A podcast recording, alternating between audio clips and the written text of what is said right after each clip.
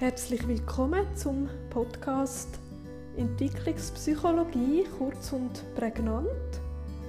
Heute geht es um Entwicklungsverläufe und Lebenszyklen. Entwicklung sehr ein spannendes Thema. Bei der Entwicklung geht es vor allem um einen Prozess von der Veränderung, so im Verlauf vom Leben von einer gewissen Zeitspanne gibt es immer wieder Veränderungen. Es kann Hürden geben, es kann Progression geben, Wachstum, Regression, Abbau, Stagnation, wenn man stehen bleibt. Und es gibt ganz viele fördernde Faktoren, die so eine Entwicklung positiv kann beeinflussen kann. Es gibt drei Ebenen in der Entwicklung des Menschen geistig denkend ist eine Ebene, körperlich der Bereich ist eine Ebene und psychisch, seelisch, emotional eine weitere Ebene. In der Entwicklung passieren viele Erfahrungen. Viele Erfahrungen führen dann auch zu einer Entwicklung, sagen das positive, negative Erfahrungen, die prägend sind. Jeder Mensch hat so seine eigenen individuellen, allgemeinen Bereich von der Entwicklung, von der Veränderung.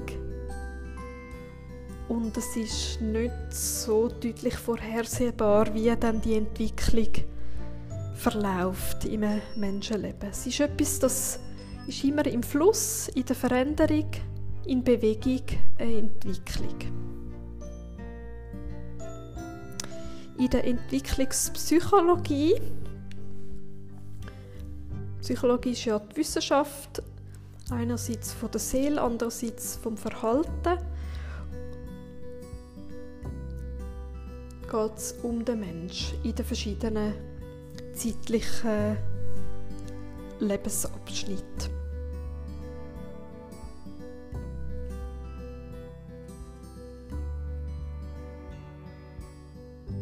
Es gibt ganz viele verschiedene Modelle, wie man so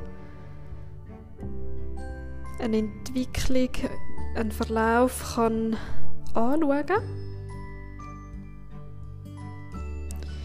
Ich finde es spannend, so den Lebensbereich innere Welt, soziale Welt und Welt von der, vom Materiellen, von den Sachen einteilt. Das finde ich sehr spannend. Also in der inneren Welt geht es um Gefühle, Träume, Gedanken, Gefühlsmuster, Emotionen, wo man erlebt. In der sozialen Welt geht es um den Mensch in der Gesellschaft mit anderen Menschen. Es geht um Verhaltensmuster. Und in der Welt von der Kognition, also vom Denken, von der, vom Materiellen, da geht es um gewisse Denkmuster. Und so das Wissen über die Welt der, der materiellen Sachen. Und dann, als Mensch erlebt man ja verschiedene, die drei verschiedenen Welten. Und jeder Mensch hat so seine eigene Wirklichkeit. Die fünf Sinn spielen eine zentrale Rolle, wie dass man die Welt wahrnimmt, wie motiviert man ist. Die Sprache ist ein wichtiger Teil, Bewegung und auch wieder die drei Ebenen vom geistigen, körperlichen, seelischen.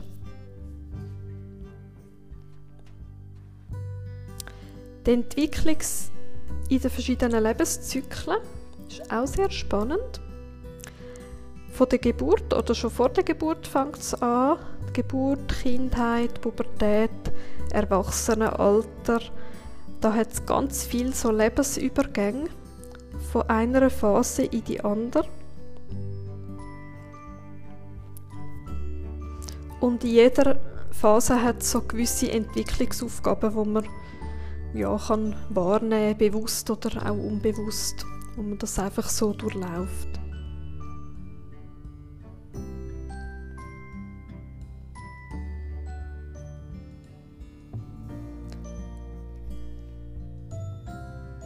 Sogenannte Live-Events finde ich auch sehr spannend.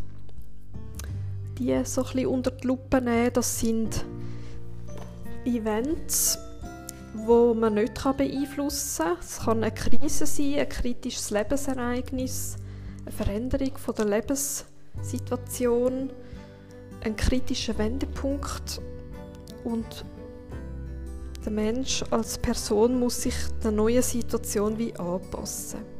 So hat jeder Mensch hat, hat mehrere Live-Events, die ins Leben kommen und dann geht es darum, ja, wie geht man dann damit um.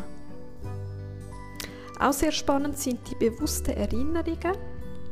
Sicher ab dem Zeitpunkt, wo ein Kleinkind anfängt zu reden, fangen die ersten Erinnerungen an, die bewusst äh, abgespeichert werden im Gedächtnis.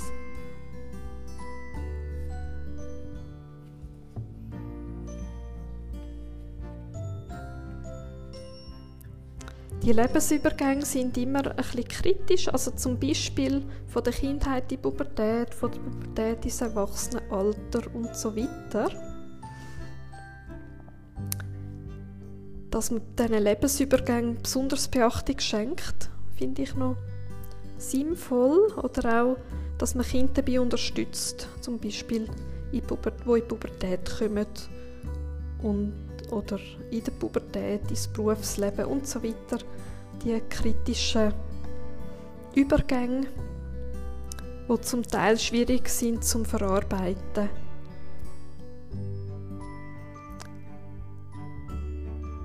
Dass man da Personen kann unterstützen oder sich selber Unterstützung holt.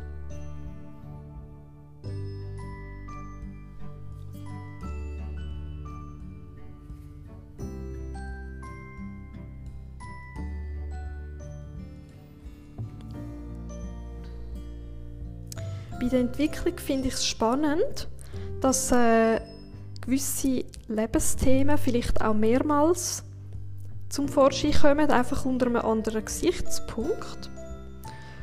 Und das finde ich sehr spannend, wenn gewisse Themen wieder auftauchen, aber dann in einem ganz anderen Kontext oder auch nicht mehr genau am gleichen Punkt. Also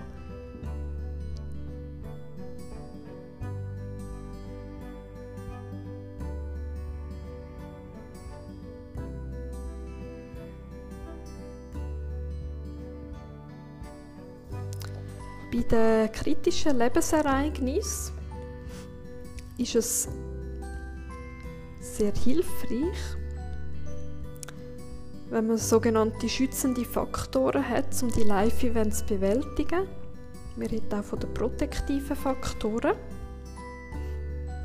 Das können ganz verschiedene Faktoren sein, in verschiedenen Bereich, zum Beispiel persönlich, also Persönlichkeit, dass man da günstige Persönlichkeitsmerkmale hat. Dann Beziehung, Umfeld, Bezugspersonen, das sind hilfreiche Beziehungsfaktoren und in der Gesellschaft, Umwelt hat man auch förderliche Faktoren, die einem dann helfen, so ein, so ein kritisches Lebensereignis, ein Live-Event, zu überwinden oder auch von einer von einem Lebensübergang in anderen, dass einem das hilft, um das zu bewältigen. Die Lebensübergänge, zum Beispiel eben Kindheit, Pubertät, der Lebensübergang, den machen eigentlich alle Menschen und ein Live-Event hat natürlich jeder Mensch andere Live-Events, andere einschneidende Ereignisse.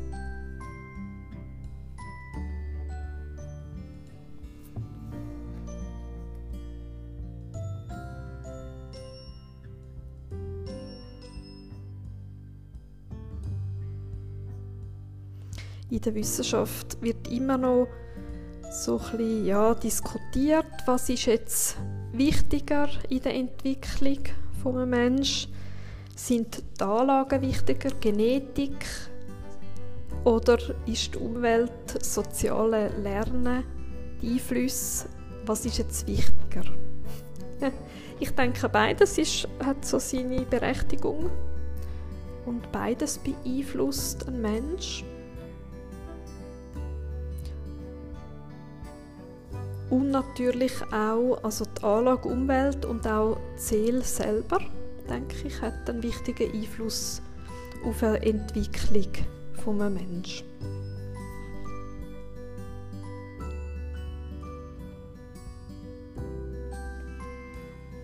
Dann so ein bisschen hängen geblieben in der Entwicklungspsychologie ist bei mir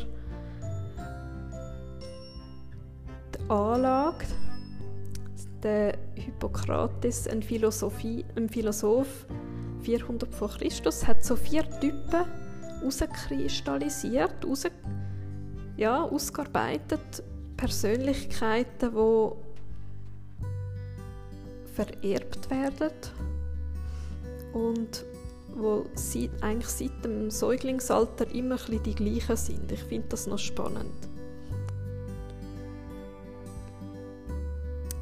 Gibt so vier Typen. Der melancholische Typ, der sanguinische Typ, der cholerische und der phlegmatische.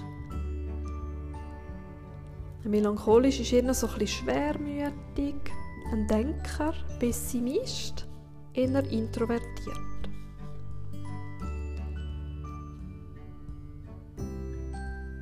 Der Phlegmatisch ist auch eher introvertiert, aber weniger Denker, sondern Beobachter und aber auch ein Pessimist, eher ein bisschen träge, bequem. Die zwei Pessimisten und dann gibt es zwei Optimisten, Misten. Der sanguinische Typ, der extrovertierte Typ, der gerne redet, optimistisch ist.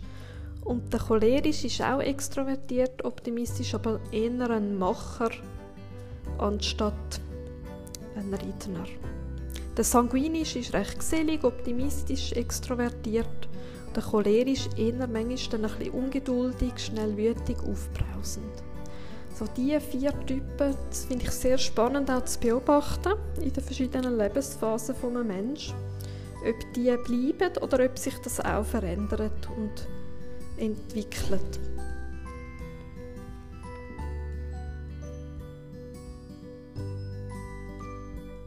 So Charaktereigenschaften und Persönlichkeit, da gibt es verschiedene Untersuchungen von Geburt durch all die Entwicklungsphasen bis zum Tod von einem Menschen, dass die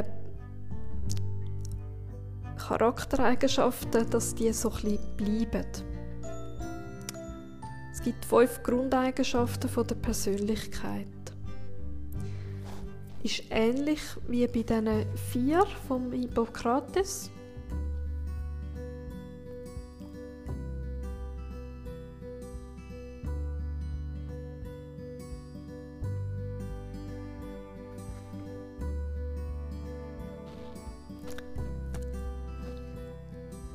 Eine Grundeigenschaft ist die Offenheit gegenüber neuen Erfahrungen. Gewissenhaftigkeit ist ein weitere Grundeigenschaft von einer Persönlichkeit. Dann die Extraversion, wenn jemand extrovertiert ist, ist eine weitere Grundeigenschaft. Die Sozialverträglichkeit ist eine Grundeigenschaft.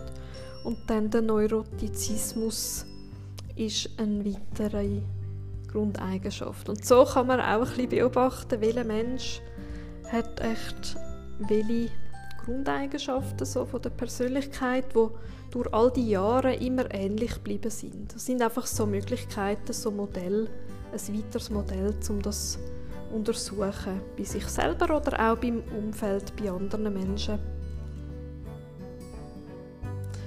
Dann im Kontrast zu der Anlage steht die Umwelt, die Entwicklung. Wie beeinflusst sich die Entwicklung von Mensch mit dem sozialen Lernen, mit der Umwelt. Lernen durch Nachahmen. Soziale Lernen. Lernen am Vorbild, Lernen am Modell, das passiert wie automatisch, dass das Verhalten nachgeahmt wird, positiv wie negativ.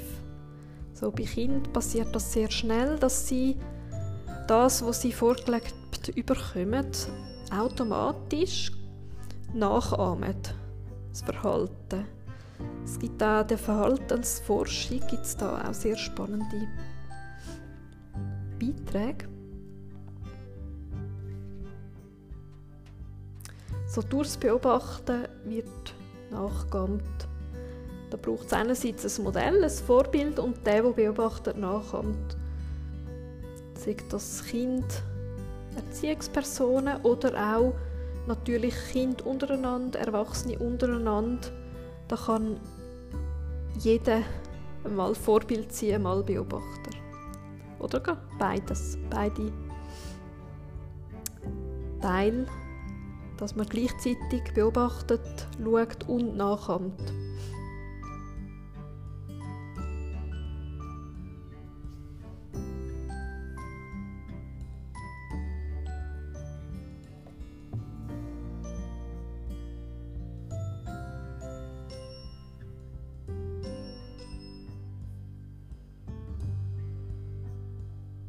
So ist jeder Entwicklungsverlauf ist ein bisschen anders. Es läuft nicht immer alles rund oder vorhersehbar. Es ist die Veränderung, macht es aus, macht es auch lebendig, denke ich. Sehr typisch bei den Entwicklungsverläufen ist ein explosionsartiger Schub, wenn eine, in der Entwicklung so ein großer Fortschritt zum Beispiel passiert. Es kann auch ein Entwicklungsschub sein. Stagnation, das ist ein Stillstand, wenn etwas stehen bleibt in der Entwicklung, wenn es eine Pause gibt. Manchmal ist das auch wie so eine Festigung, Erholung, so, dass sich etwas kann festigen in der Entwicklung. Dann Regression, Rückgang, Progression, Fortschritt, die beiden Teile gibt es natürlich auch. Und so bleibt eine Entwicklung, ein Entwicklungsverlauf immer lebendig.